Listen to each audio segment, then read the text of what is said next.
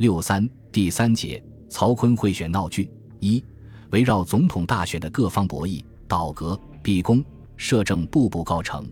直系拥曹的金宝派最终的目的是尽速进行大选，使曹锟早日坐上大总统之位，而曹锟本人亦迫不及待。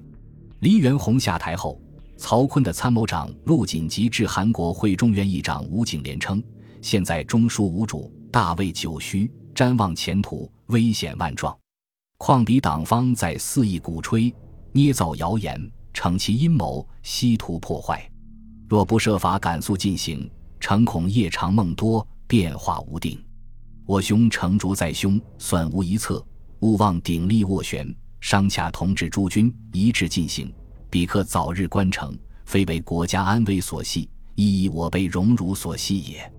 随后，曹锟亲笔致函吴景莲称：“彼之正朝骤起，阴影多艰，非得我攻之实力过人，随机应付，正想将亦不堪言。”其中困难万端，地故早已深悉。现在孝伯、王承斌、润成、熊秉琦并已到京，尽可披城相商，从长筹计，幸勿有所地界，转令同志闲抱不安。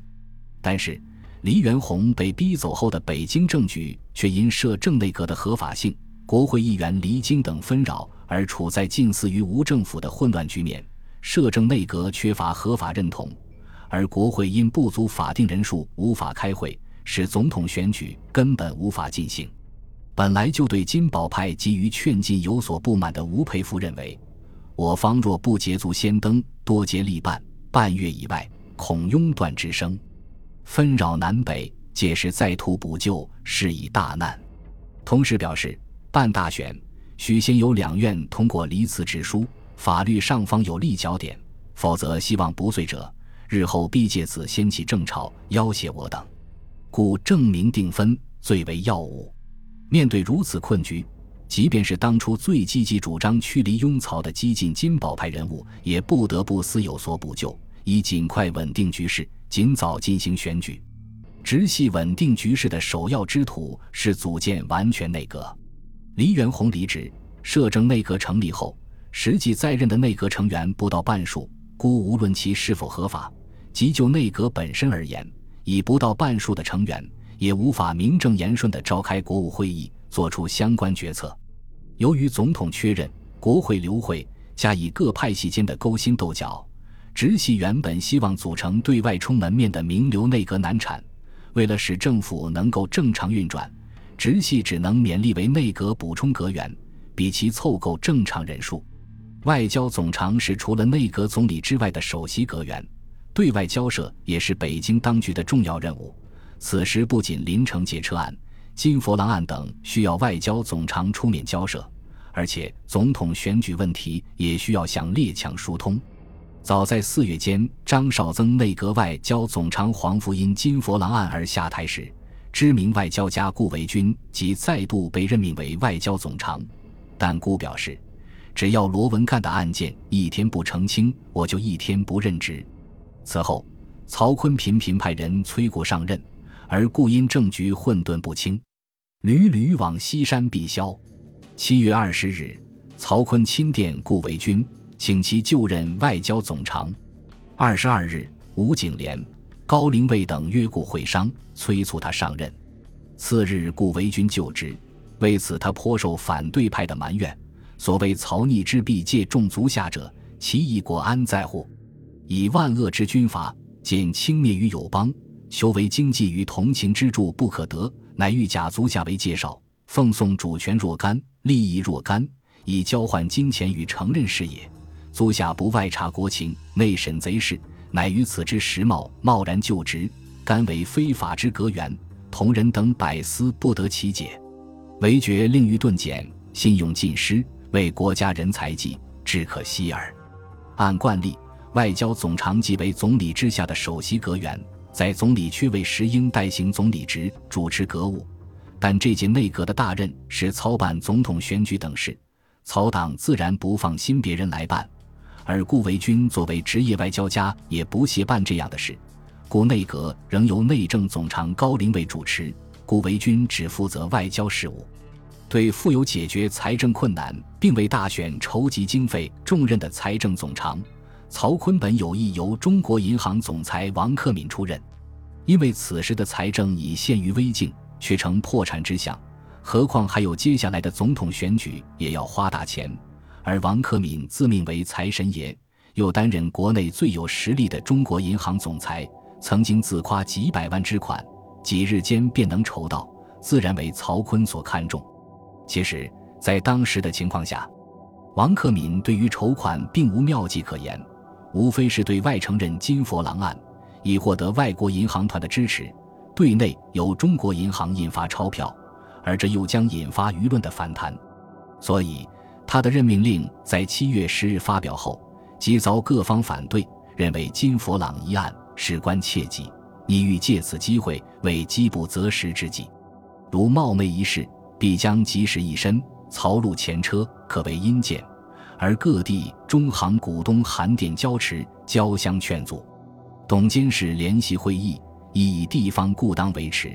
中行由关重要，力劝暂勿转任。再加上王的任职出自保派推荐，而金派不以为然，王亦为金派之反对。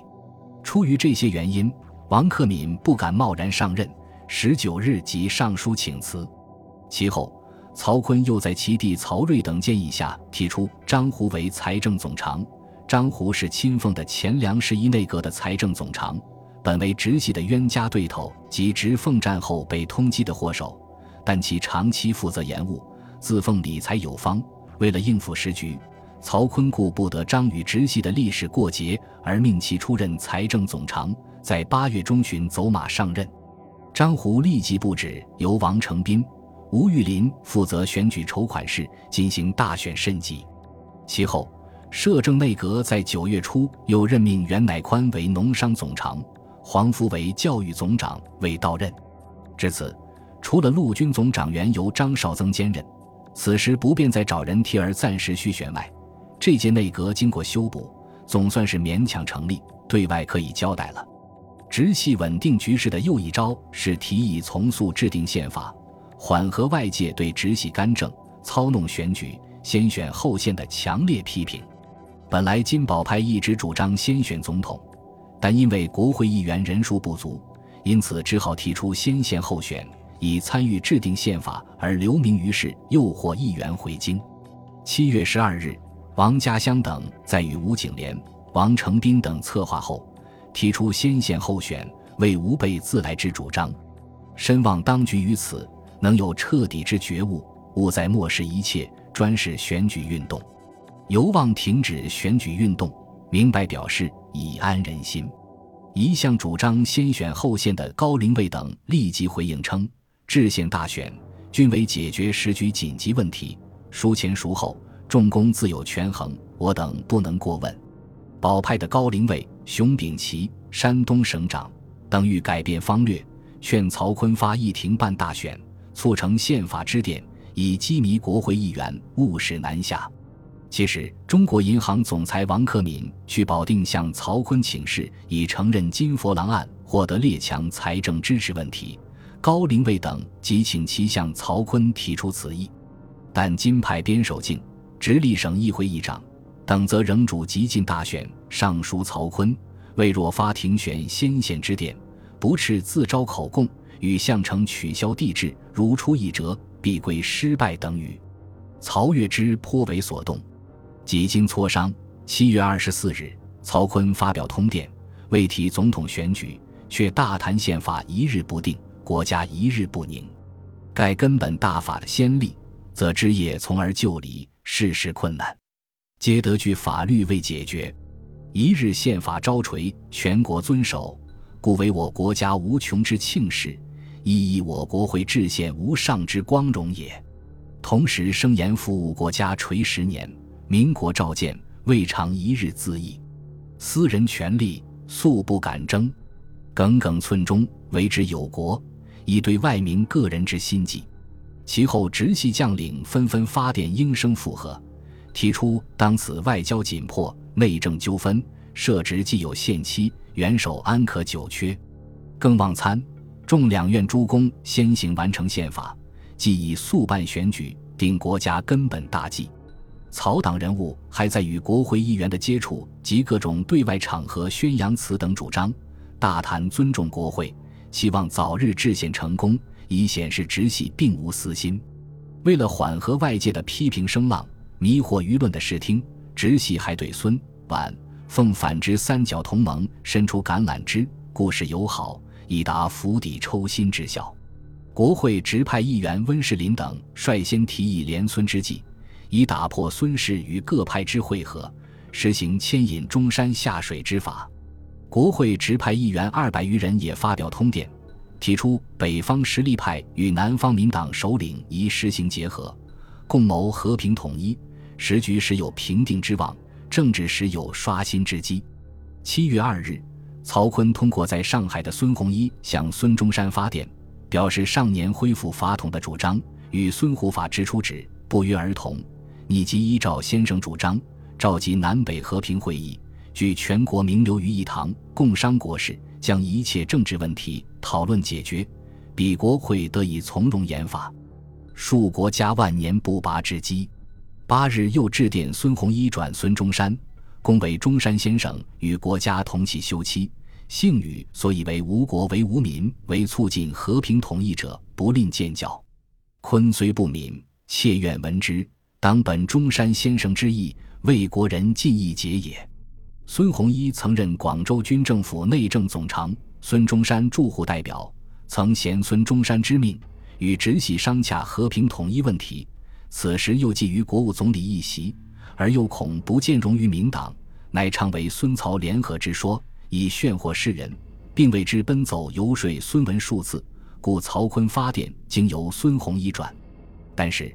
在直系支持的沈鸿英军队当年五月兵败韶关时，查得各种函电文件，证实范越之事，曹使主谋，遂与曹决裂。故此，孙中山对曹锟并不信任。十二日，孙中山电致孙洪一大夫曹锟，表示前次我接出和平统一之主旨，众山异常赞贺，乃其见诸事实者，则乱民祸川扰越，以及种种行动。无一而不与和平为敌，今兹云云，其既有所觉悟耶？亦犹是前日之敷衍也。我与人已成，不能逆不信。然不执则道不见。主张武力，谁为容首，就有所归。徒悟空言，天下其孰能听之？实际拒绝了曹锟的好意。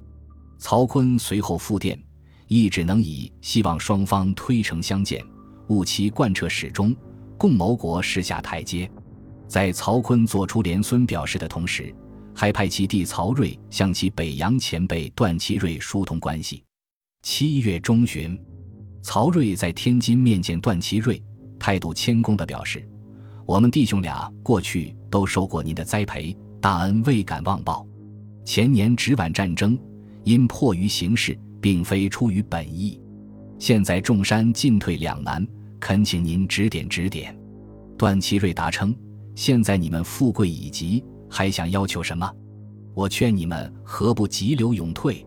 假若曹锟自以为有当中国总统的资格，并能行使总统职权，那么无论通过选举手续，或用武力，或是金钱及其他办法，尽可去做。如其不然，那就应该明白表示放弃。”曹睿碰了个钉子，无以应答，拉断未成。曹锟还通过他人授意张作霖的亲家鲍贵卿到奉天向张游说，解释直奉之战是出于误会，表示愿意重修旧好，亦未得张作霖的回应。总而言之，曹锟和直系企图通过与孙婉凤表示通好的方法缓和政治紧张局面的做法没有成功。本集播放完毕，感谢您的收听，喜欢请订阅加关注。主页有更多精彩内容。